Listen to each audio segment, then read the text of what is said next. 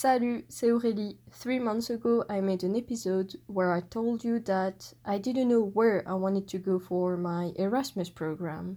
I knew more or less the cities and the countries where I wanted to go, but I didn't know the order I was gonna give the administration of my university because I had to pick five different universities and then create a hierarchy and then they were going to try to give me my first choice but i didn't know what city which city i wanted to put in that first choice. So well guess that you saw it in the title so it's not really a big surprise. But i'm going to cardiff in wales and i'm oh i am so happy.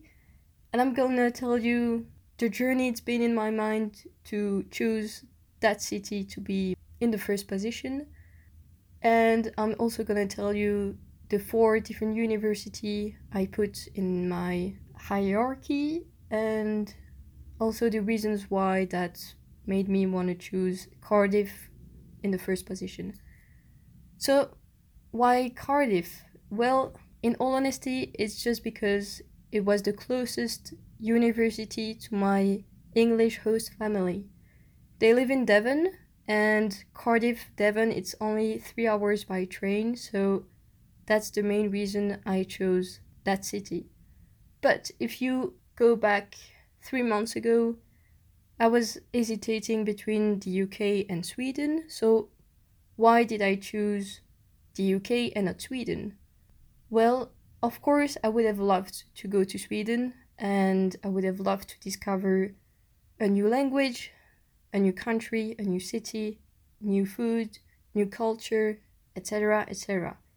But in January, a few weeks before making the final choice, I had a video call with my English family. I'm gonna call them my English family because, well, of course, it was a host family, but with time, they really became like a second family to me. So, anyway, I had a video call with them, and I remember that at the end of the call, I was just thinking, why on earth would I go to Sweden? Of course, as I've said, it's a beautiful country. I would discover everything.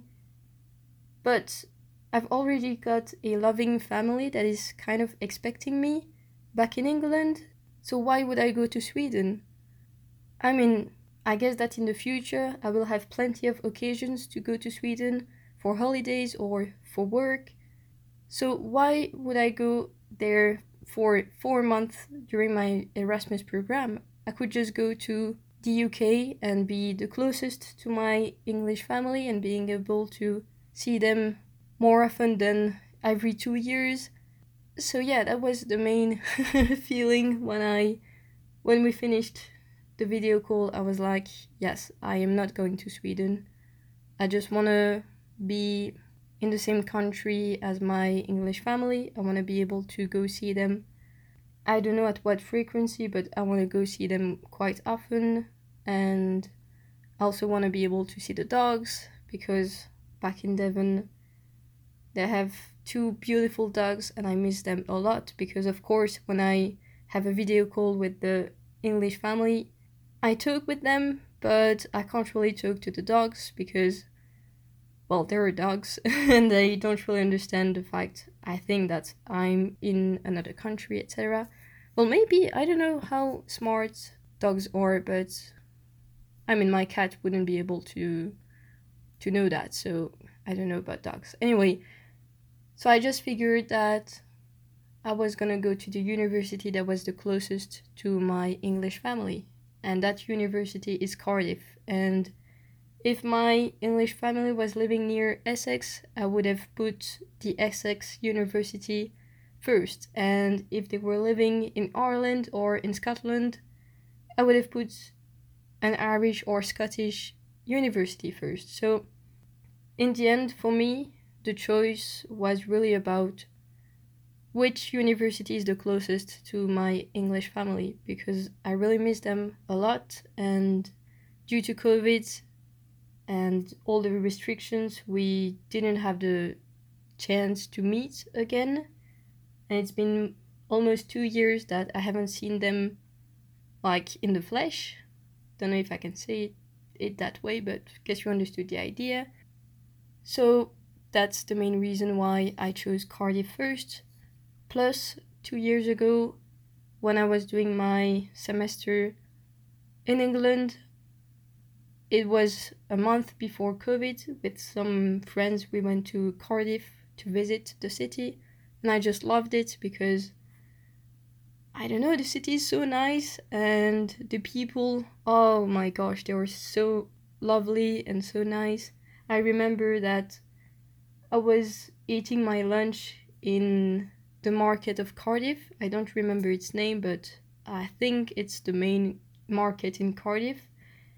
And I had my periods at that time, and oof, they were really painful, so I had to take a pill to relieve the pain. And then a guy, he was maybe 60, 70 years old, he started talking to me because he saw the pill that I was taking. And in the end, I ended up talking with that guy for an hour. And I remember that during that whole hour, I didn't touch my phone because the conversation was so interesting.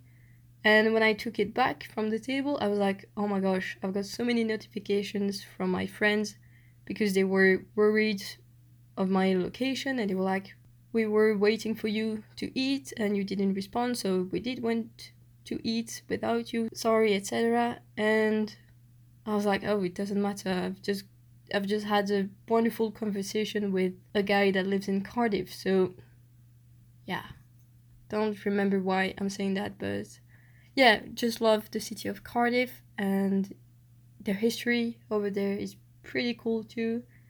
I'm also a part of the LGBTQ plus community, and I know there are a few bars linked to the community and other events, etc. So I think I'm just gonna love it. And also, as I've said a few minutes ago, two years ago, I was in England to improve my English skills, but due to COVID, I didn't really have the experience I was supposed to have. And of course, I loved those four months in lockdown with my English family because it really helped us create stronger bonds. Is that the right word? I hope. Well, stronger relationships, etc. But there is still a little part in my head that is like, oh, you could have visited so much during those four months, etc. And now I'm just like, right, that's the good opportunity to do that because the COVID situation in Belgium and also in the UK is going a lot better. So, yes, that's also the reason why I chose Cardiff first. But as I've said, the main reason is the proximity to my English family. And so, second place, I put Essex, which is near London. Then I put Trieste, Trieste. I don't really know how to say it in English, but that's an Italian city because I would love to be able to speak Italian, and I thought that being in the country was the best option, was the best way to learn the Italian language, and why that city in particular? It's because two years ago, back in Devon, I met a guy, an Italian guy, that became one of my best friends, and his studies in Trieste. So I figured that if I had to be in a new country learning a new language, it would be nice to be in a city where I already know someone. So I put, yeah, Trieste third place then I put Stockholm, Sweden in the fourth place, and I ended up with Granada in Spain. And well, I had to pick a Spanish destination because, with my studies at least, when you are doing an Erasmus program, you have to choose five different universities. But out of those five universities, two have to belong to the languages that you're learning. For example, me, I'm learning English and Spanish, so I had to pick at least one English speaking university and one Spanish speaking university. And then with the three other ones, I could have picked a Chinese one, a Turkish one, and a Dutch one, for example. It wasn't a problem because, yeah, I just needed at least one where I could practice Spanish, another one where I could practice English, and then I could decide the three other ones.